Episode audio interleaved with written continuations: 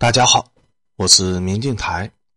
在这里和大家分享一下公众号“远方清梦”里的文章。本期文章的题目是“环保少女要反资本主义，被德国警察给抓了”。文章发表于二零二三年一月二十日。致力于推广环保的瑞典少女格雷塔·通贝里，曾经是西方的宠儿，一度能和欧美的各国元首平起平坐，用环保话题。指责发展中国家好几年了，但自俄乌战争爆发以后，环保这个话题在欧洲就不那么适宜了，因为欧洲急需要大量的能源替代俄罗斯的天然气，而这些应急的能源显然都比天然气更加的污染环境，而通贝里还在鼓吹环保，所以就被欧洲给联手抛弃了，从各国的座上宾瞬间变成了到哪都讨人嫌的家伙，然后环保少女突然就悟了。原来环保搞不下去，不是发展中国家的责任，而是资本主义的问题。二零二二年十一月二日，环保少女格雷塔·通贝里在伦敦进行了公开演讲，宣称资本主义是环保的最大敌人。他说：“发达国家通过殖民主义、帝国主义、种族灭绝等方式，达到了积累财富的目的，导致气候崩溃。”通贝里还说：“未来他将致力于击垮西方的压迫性的资本主义制度。”以此来保护地球免受气候变化的影响。欧美资本主义国家一手扶持起来的环保少女，如今以环保的名义说自己要推翻资本主义制度，你说这有趣不有趣？而且，环保少女并不是一个光说不干、只会打嘴炮的人。两个月之后，她就发起了行动，规模庞大的行动。为了保护环境，德国于二零一八年十二月二十一日关闭了自己境内的最后一个煤炭开采点。普洛斯普哈尼尔煤矿，但由于国内的能源紧缺，德国不仅重启了国内的火电发电厂，还决定恢复国内的煤矿的开采，把地下的褐煤开采出来给德国发电，以应对目前的能源奇缺的现状。褐煤对于环境的污染极其的严重，远远大于天然气。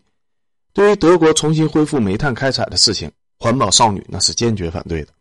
什么能源紧缺，这我不管。你用其他的办法去解决，但是坚决不能以此为借口重新开采褐煤，开环保的倒车。而环保少女的能量是相当的强大，给德国政府带来了巨大的麻烦。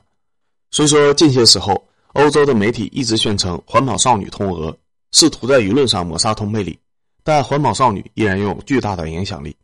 上周三，通贝里带领着七千名追随者来到了煤炭矿区，手持麦克风发表公开演讲。要求德国政府立即停止对煤炭的开采活动，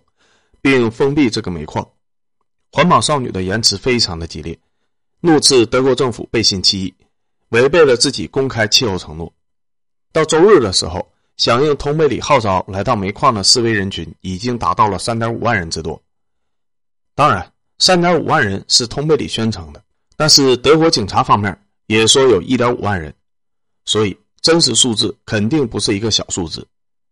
因为到现场维持秩序的警察就有一千五百人之多，耗费了德国政府巨大的警力。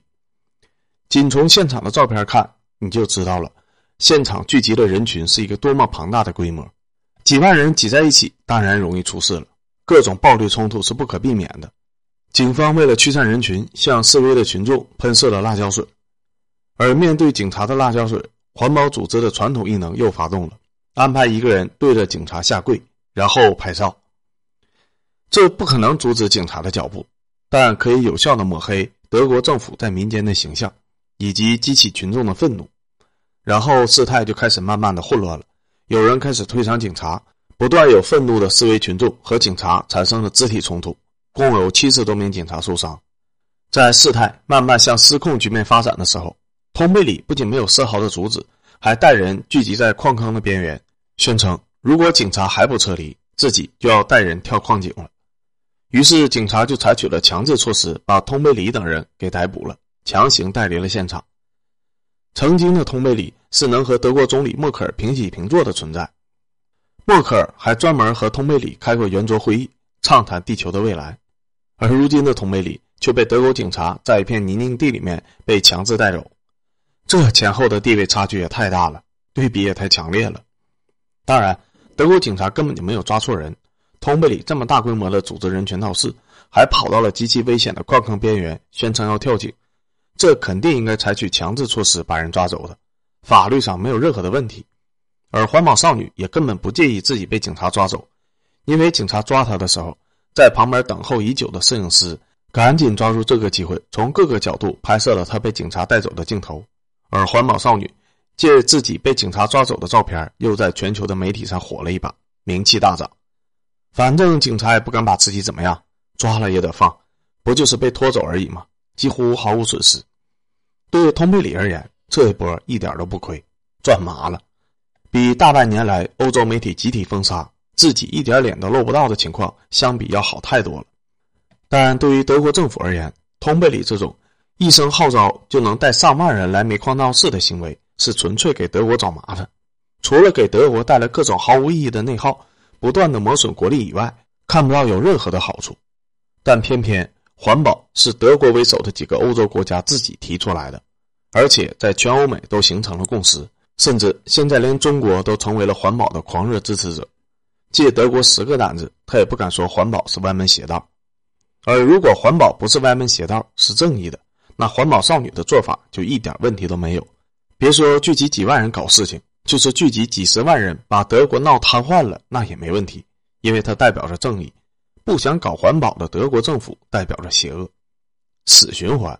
所以现在德国政府一点招都没有，只能任由通贝里闹腾，满足他的表演欲和对名气的需求。以后祈求这位姑奶奶赶紧离开德国，回到瑞典老家去。这种给资本主义国家找麻烦的角度绝了，直接让资本主义国家哑巴吃黄连，有苦说不出。不愧是战斗力爆棚的环保少女，干得漂亮！两个月前，环保少女就说要推翻资本主义的时候，我就觉得这孩子以后肯定能大有所为。我果然没有失望啊，是一个人才。前几年环保少女天天骂中国的时候，我没少骂佟美里，但那是因为当时的佟美里太年幼了，才十五六岁。俗话说，女大十八变，如今佟美里这孩子越长越水灵了。自从开始反资本主义以后，环保少女不仅人变漂亮了，精神病也好了，整个人都焕然一新了。通贝里释放了一个幽灵，一个红色的环保幽灵，从此开始盘踞在欧洲的上方。但这有什么关系呢？反正我又不在欧洲，你们使劲在欧洲闹，我负责在中国隔空点赞，支持你，给你们加油。只要通贝里你坚持在欧洲搞环保，以后我们就是同志了。